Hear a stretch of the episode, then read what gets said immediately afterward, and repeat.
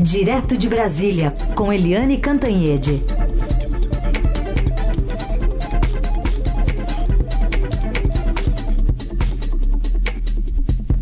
Oi, Eliane, bom dia. Bom dia, Heisen, Carolina, ouvintes. Oi, Eliane, bom dia. Bom, vamos começar então falando sobre a abertura né, da Assembleia Geral da ONU. O presidente Bolsonaro ignorou estudos internacionais sobre preservação ambiental no país. A gente tirou um trechinho para você, ouvinte, também acompanhar. Vamos lá?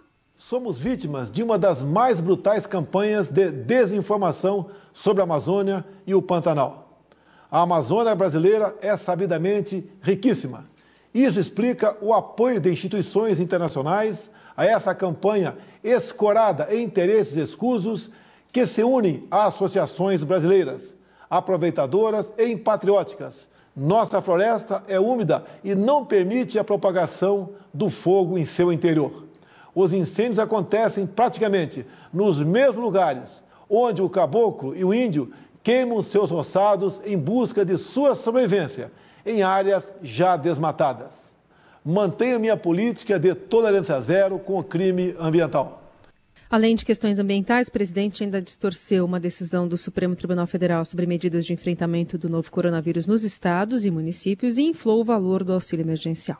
Desde o princípio, alertei em meu país que tínhamos dois problemas para resolver: o vírus e o desemprego, e que ambos deveriam ser tratados simultaneamente e com a mesma responsabilidade por decisão judicial, todas as medidas de isolamento e restrições de liberdade foram delegadas a cada um dos 27 governadores das unidades da federação. Ao presidente coube envio de recursos e meios a todo o país. E a economia, a gente vê depois, quase trouxeram o caos social ao país. Eliane, quem achou esse discurso fantástico? Adivinha? quem, quem, achou o discurso fantástico foram os ministros do presidente Jair Bolsonaro, que inclusive assistiram junto com ele quando o discurso que foi gravado previamente, enfim, foi transmitido ao vivo ontem às 10 horas da manhã. Ele fez uma reunião com ministros, com, com ministros, líderes do, do governo do Congresso, para assistir. E, evidentemente, esses ficaram muito felizes. O general Ramos, que é um ministro importante no Palácio do Planalto, é, falou que ficou orgulhoso do discurso do presidente. Mas olha, é, Carolina, ouvintes, Heisen, é, não é bem assim, né? Porque as críticas ao discurso foram acachapantes. A gente viu as críticas dos especialistas, de diplomatas, da área de agronegócios, é, dos ambientalistas, as críticas foram muito fortes, porque o presidente, no caso da pandemia, por exemplo, vejam só, o presidente disse que desde o início, desde o início, ele alertou que tínhamos dois problemas para resolver: o vírus e o desemprego, e que ambos deveriam ser tratados simultaneamente. Gente, isso não é verdade. Desde quando o, o presidente disse que o vírus era um problema, que deviam ser tratado com, devia ser tratado com responsabilidade, seriedade, isso não é verdade. Na verdade, o presidente é, tratou a pandemia como uma gripezinha, é, combateu o isolamento social, que era a única forma de evitar propagação, nunca usou máscara, deixou para lá, desobedeceu todas as orientações científicas, ou seja, ele disse uma inverdade, que desde o início ele tratou da, com seriedade da questão do vírus. Não é verdade. Ele também voltou a falar da cloroquina, né? Tinha que arranjar um jeito de falar da cloroquina, que é um remédio que não é indicado em lugar nenhum do mundo contra a Covid. E ele aproveitou para botar a culpa na imprensa. O presidente disse que parcela da imprensa brasileira politizou o vírus. Né, e disseminou o pânico entre a, a população e quase trouxe o caos social ao país. É, vamos discordar veementemente disso, porque simplesmente a mídia brasileira ocupou o vácuo deixado pelo governo. Fez o que o governo se recusou a fazer. Ou seja, mostrar claramente a gravidade da situação no Brasil e no mundo, é, dar aulas diárias sobre como fazer para se proteger, para pre se prevenir e prevenir os outros, né? Como usar máscara, como fazer isolamento social. A imprensa teve um papel fundamental nesse processo todo, mas, segundo o presidente, é, a imprensa politizou o vírus, ou seja, a verdade é, não interessa. Né? Se você fala a verdade, vira politização. Agora, causou muita espécie quando o presidente também disse, atribuiu aos índios e caboclos esses incêndios terríveis que a gente está vendo pelo país afora. Gente, todo mundo sabe que uh, índios e caboclos que são da região são os que conhecem mais as florestas, conhecem mais a fauna brasileira e eles são os que têm mais interesse em preservar, né? E o presidente foi questionado, inclusive sobre os dados técnicos que ele deu, é, sobre os locais de, de queimada, sobre a culpa e a responsabilidade dos índios e caboclos, é, realmente foi inacreditável. E ele não citou que a Polícia Federal investiga sim o outro lado da moeda, que são os fazendeiros criminosos né? São pelo menos cinco grandes fazendeiros que estão sendo investigados por isso. Não são os índiozinhos e os caboclos que da região. E, e ele também né, manteve aquele tom do general Augusto Heleno de que o Brasil é vítima de uma das mais brutais campanhas de desinformação sobre a Amazônia e o Pantanal. É, ele disse que a Amazônia é riquíssima e que isso explica, aspas, o apoio de instituições internacionais a uma campanha escorada em interesses escusos que se unem a associações brasileiras aproveitadoras e impatrióticas com o objetivo de prejudicar o governo e o próprio Brasil. Ou seja, quando as pessoas alertam que para o desmatamento, para as queimadas, para o aumento de crimes na Amazônia, nos biomas brasileiros, ah, porque são impatrióticas.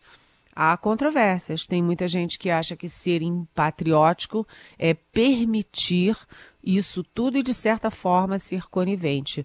O presidente também disse que ele era implacável, intransigente no combate ao crime ambiental a gente sabe que não é verdade. Não é verdade.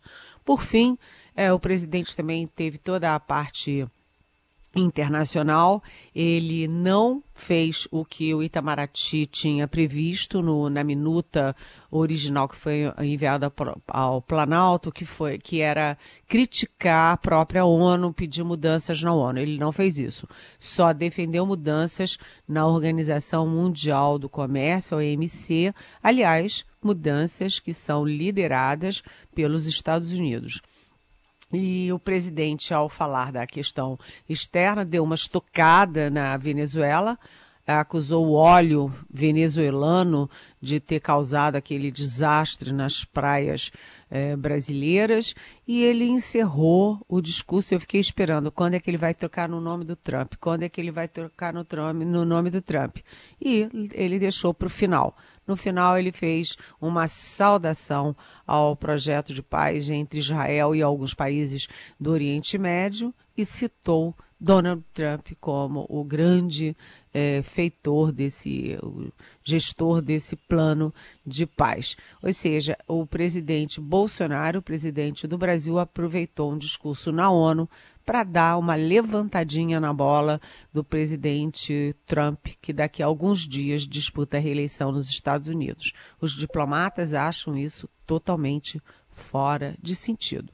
Nós não discordamos, né?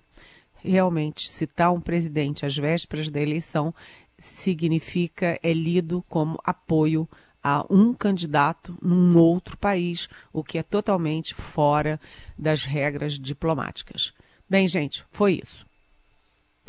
Muito bem. Depois de toda essa análise aí, bem pertinente, a gente pode voltar para o mundo real agora, né, Eliane? Vamos retomar os temas reais?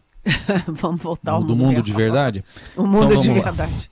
O, o- não, não o mundo paralelo aí, que foi retratado ontem lá. Mas lá no Congresso Nacional, ontem na Câmara dos Deputados, teve aprovação de mudanças no Código de Trânsito Brasileiro. Entre elas aí tem a validade da CNH, a pontuação subindo para 40 em alguns casos, mas a cadeirinha está mantida, né? Para beber. É, é, exatamente. O presidente Jair Bolsonaro entregou pessoalmente ao Congresso mudanças, é, a proposta de mudanças na lei de trânsito. E causou, assim, muito impacto, todo mundo chocado, porque o presidente é contra os radares que controlam a velocidade e ele é contra é, a obrigatoriedade de cadeirinhas. Por quê? Porque o presidente ou não viu, ou não quis ver, ou não ouviu e não levou a sério as estatísticas. O trânsito, gente, mata, mata, é um, é um assassino cruel no mundo todo e no Brasil. O Brasil tem uma das maiores taxas de mortandade de, e de.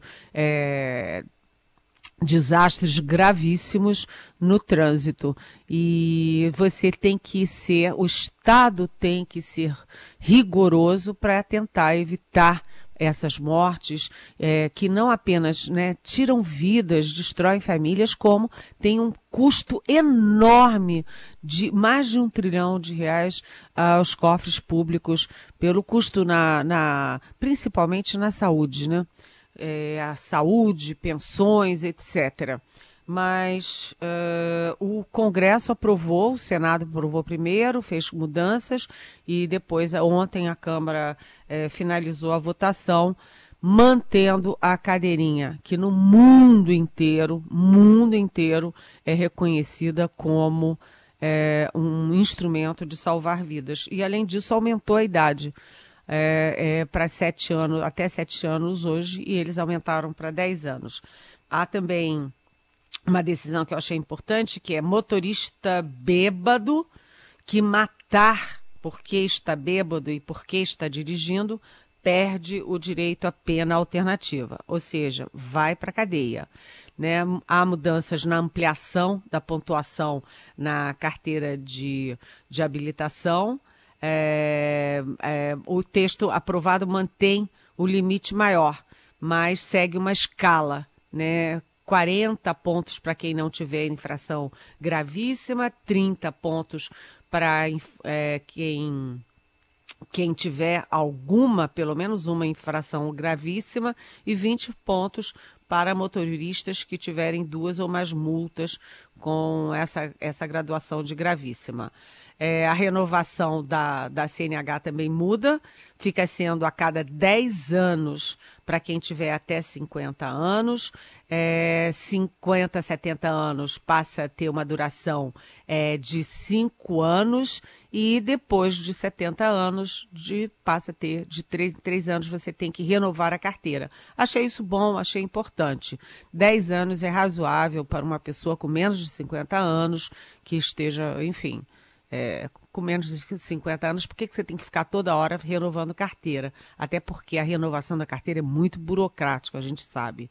Bem, é, a multa é, pela criança fora da cadeirinha vai ser mantido, que é perfeito, e hum, vai ter uma conversão de multa leve e média em advertência.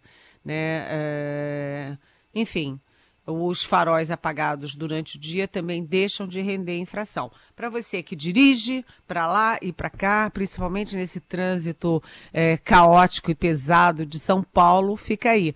Dá uma lidinha, se informe, porque há mudanças nas regras de trânsito. Em geral, eu gostei, gostei principalmente por manter a cadeirinha. Eliane Cantanhede aqui no Jornal Eldorado para falar sobre uma reunião importante que o ministro da Economia Paulo Guedes, reformas, medidas, mas também o novo velho imposto, né, Eliane? Não sai da pauta. Exatamente isso. O ministro Paulo Guedes, ministro da Economia, que já foi superministro e hoje é mais um ministro, ele é, resolveu pegar esse touro a unha, sair dessa imobilidade, sair das cordas e avançar. Então ele convocou ontem uma reunião à noite, o general Ramos, que é o, enfim, é o coordenador político do governo, o líder do governo na Câmara, Ricardo Barros, enfim, é, houve aí é, ministros e líderes partidários reunidos com o ministro Paulo Guedes, porque o ministro Paulo Guedes, primeiro, ele quer, ele está assim muito decidido a ampliar a reforma tributária, porque o governo não mandou reforma tributária nenhuma. Aliás, o presidente Bolsonaro falou ontem na ONU que é, enfim, badalou a reforma tributária, a reforma administrativa, e aí a gente tem que lembrar, primeiro, a tributária não é uma reforma, é uma mudança pontual, uma união de, de impostos. Segundo, a reforma administrativa, ele sentou em cima durante um ano e só soltou por pressão. E mesmo assim, olha, vocês não estão ouvindo falar em reforma administrativa, não. Está lá no Congresso dormitando. É, e, além disso, o Paulo Guedes tem uma missão quase impossível, que é arranjar receita para, uh, para uma despesa enorme, uma despesa política, que é aí a despesa do Renda Brasil, um programa de renda para o presidente Jair Bolsonaro chamar de seu. E aí volta a questão do imposto né? É, é, eles não vão desistir, o Guedes não vai desistir de recriar uma CPMF, ou que nome tenha, para desoneração da folha, para providenciar recursos para as, é, enfim, para os devaneios políticos aí do presidente Bolsonaro e tocar a reforma tributária também. Então, Paulo Guedes dando sinais de vitalidade no governo. Hoje, inclusive, pode ter novidades nessa área de economia. Vamos aguardar. Muito bem. É, Fala-se aí no imposto sobre transações digitais, né? Acho que dinheiro vivo, é, nesse ponto, pelo menos, é um pouco mais seguro. Aliás, revelações sobre dinheiro vivo hoje também, né, Helene? Pois é, pois é. Os repórteres do Estadão, do nosso Estadão, o Caio Sartori e o Wilson Tosta, é, do Rio informam que o vereador Carlos Bolsonaro, que agora está no Republicanos e que todo mundo sabe é o filho 02 do presidente Jair Bolsonaro, é, tinha 20 anos em 2003 e foi lá com um pacotão de dinheiro e pagou uh, em dinheiro vivo um apartamento no Rio. Esse apartamento valia na época 150 mil em 2003, portanto, é, há 17 anos atrás custou 150 mil em dinheiro vivo. É, aí é o seguinte: o Carlos Bolsonaro não é o único, né? Porque a ex-mulher do Bolsonaro comprava tudo em dinheiro vivo. O Flávio Bolsonaro, que é o 01, filho mais velho, também comprava tudo em dinheiro vivo. É, o Fabrício Queiroz, que era o operador da família, pagava escola, não sei o quê, plano de saúde com dinheiro vivo também. E aí eu aproveito para dizer que a Câmara dos Deputados instala hoje uma comissão especial externa com 19 eh, juristas, aí vem procuradores, promotores, juízes, etc., para debater e produzir uma proposta de combate à lavagem de dinheiro, porque a lavagem de dinheiro ela vem mudando muito ao longo do, dos tempos, né, com a internet, com tudo isso, é, com os acordos internacionais, globalização. Então, uh, vem aí uma nova proposta, uma nova, possivelmente uma nova lei sobre lavagem de dinheiro. É, é, isso tudo coordenado pela Câmara dos Deputados. Mas, enfim, esse negócio de dinheiro vivo para comprar apartamento é, é, sempre esquisito, porque você fica perguntando por que dinheiro vivo? Será que é para dissimular a origem? É uma questão que o Ministério Público do Rio de Janeiro está apurando. Eliane, vamos aos, às perguntas dos nossos ouvintes aqui.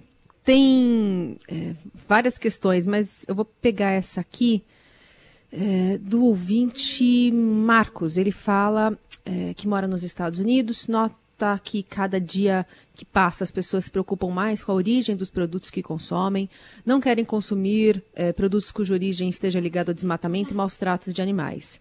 General Heleno disse que o Brasil vai retalhar países que boicotarem produtos brasileiros pela questão ambiental. Não estaria o general escolhendo a solução errada para essa situação? Não deveria o desmatamento ser combatido e a produção sustentável incentivada? Receio que essa administração esteja isolando o Brasil, diz o Marcos. Oi, Marcos. É, pois é, né? O presidente Bolsonaro e o próprio general Augusto Heleno vêm dizendo que existe aí um complô é, para derrubar o presidente Bolsonaro. É, enfim, a gente fica em dúvida se é isso mesmo ou se as pessoas, as instituições, os governos estão efetivamente preocupados com o meio ambiente porque tem boas razões de preocupação, não é verdade, Marcos? Quando você vê que o Pantanal tem 16 mil focos de incêndio só nesse ano, o que é um recorde desde do início da série histórica do INPE, aí você fica pensando, alguma coisa está errada.